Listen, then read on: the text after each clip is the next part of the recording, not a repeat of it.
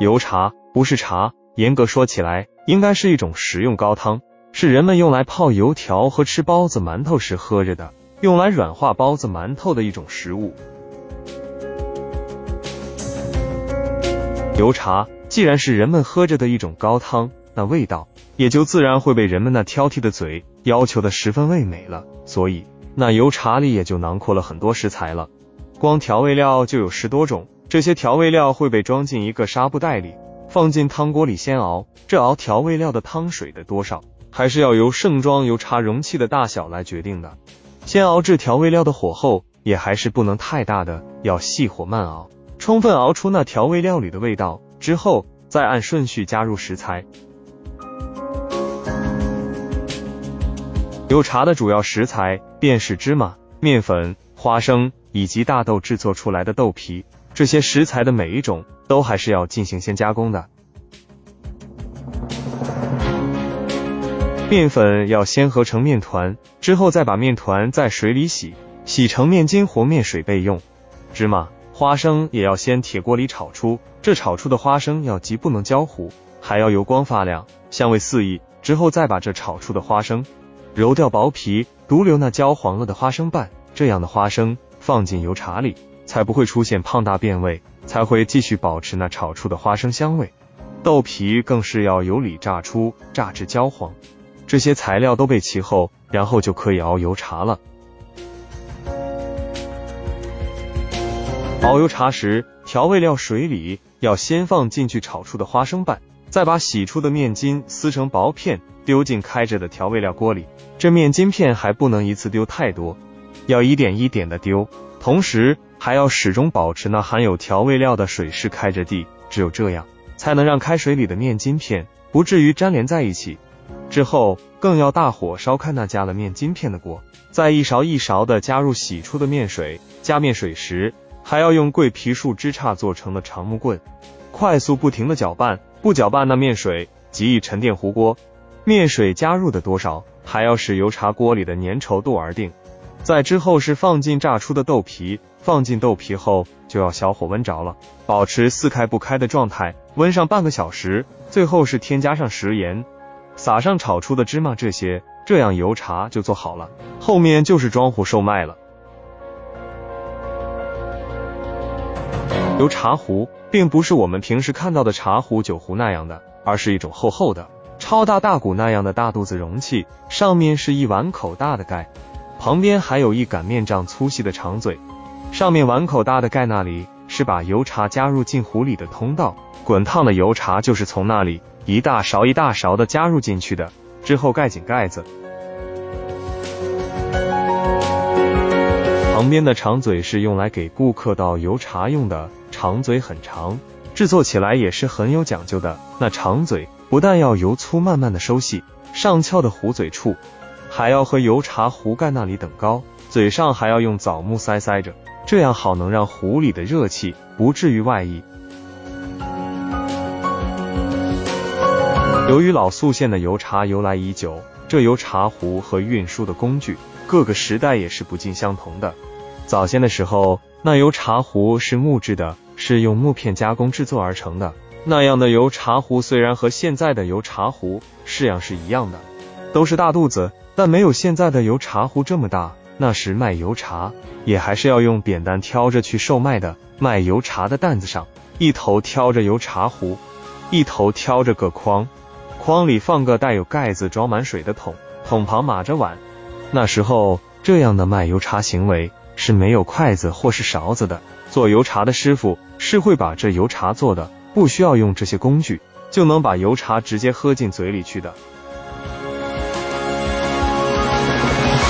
那时候卖油茶的师傅也是会搭配着油条卖的，但那油条的吃法，便是整根的油条拿在手里，先把一头伸进油茶碗里蘸水吃掉，之后重复这一操作，直至把油条吃完，油茶喝完。那时，这样的喝油茶也是没有桌子和凳子的，都是站着那里或蹲在那里一喝了事。后来，随着时代的发展，卖油茶的师傅在卖油茶时，便就用的那种木质的独轮车推着卖了。那独轮车的轮子也是木质的，推起来还会吱哇乱响。独轮车是有两个绑的，那绑的一边放油茶壶，一边放水桶和碗。尽管独轮车的把那里都是有腿的，但停下来做生意时，那独轮车还是要用木棍加固的，不然稍有不平衡，那独轮车极易倾覆。由于推独轮车做生意比挑担要省去不少力气，这时卖油茶的师傅就会在独轮车上带着几个凳子了，人们就可以坐在那里喝油茶了。再后来，独轮车又进化到了平板车，卖油茶的师傅就是拉着那平板车做生意了。这时的平板车上不但拉的有凳子，还会拉来两个简易的小桌子，人们可以爬在那桌子上喝油茶了。简易桌子上备的还有筷子，人们也可以把油条掐断，放在油茶里泡软后再捞着吃了。如今卖油茶的交通工具也都是电动三轮车了。由于不要人力去拉它了，这卖油茶的油茶壶也比先前大多了，材质也发生了翻天覆地的变化，由木质到马口铁，直到现在的不锈钢的了。但无论这油茶壶怎么变化，从古至今，这油茶壶上都是会穿着个棉外套的，并且那棉外套的面子讲究点的，也还会被做成皮革的。之所以这样，是因为方便用后擦洗。这外套也还是一年四季都穿在那里的。主要是起到给里面的油茶保温的作用。传统生意都是会有他们的独家秘方的，那秘方就是他们的用料方面和熬制方面的不同。有些油茶的口味，若是被人们喜欢了，老顾客多了，便就成了他们的独家秘方了。对此，他们还会把自己的名号做到油茶壶上，好让人们一目了然，让你知道这油茶的味道是他家的味道。油茶从遥远的过去一路走来，主要的服务对象大多都是些低下层的劳动人民，应该算是一种劳动人民的美味了。所以这种生意也便就成了走街串巷的生意了。走街串巷的生意一般还都是会有自己的独特吆喝声的，唯有这卖油茶的生意是不用吆喝的，因为那大大的油茶壶。就是他们最好的标志了，让人一看就知道是卖油茶的来了，就会把自己早就准备好的茶缸拿出来买油茶了。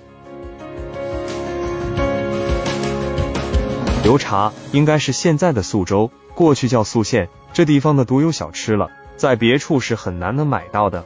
所以早几年那时，准备乘车外出打工的人，途中若是看到了油茶壶，就是已吃过饭，也是会再买一碗油茶喝的。他们对自己的这种行为还有说法，叫带走家乡的味道。喜好是要由千百年来的时光来养成的。既然油茶这么被人民大众所喜闻乐见，所以现在在苏州这里，家家的早点店也便就都在卖这种东西了。只不过由于是在店铺里卖，并且还配上了小勺，于桌子上吃了，似乎也就高档化了，所以便也就连名字也改了。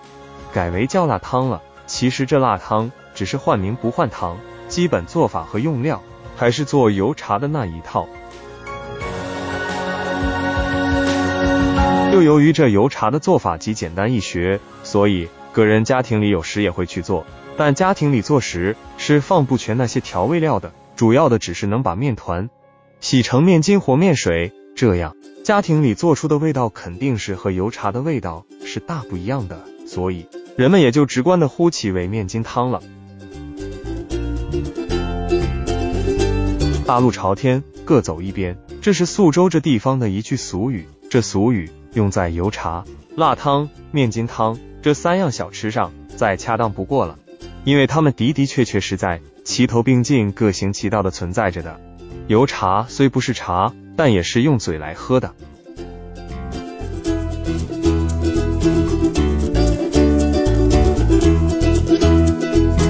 王贵田老宿县舌尖上的油茶分享完了。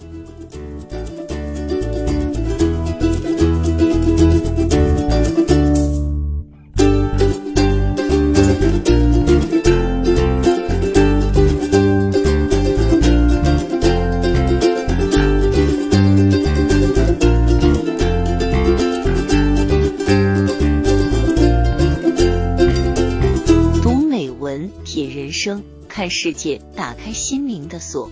小伙伴们下期再见。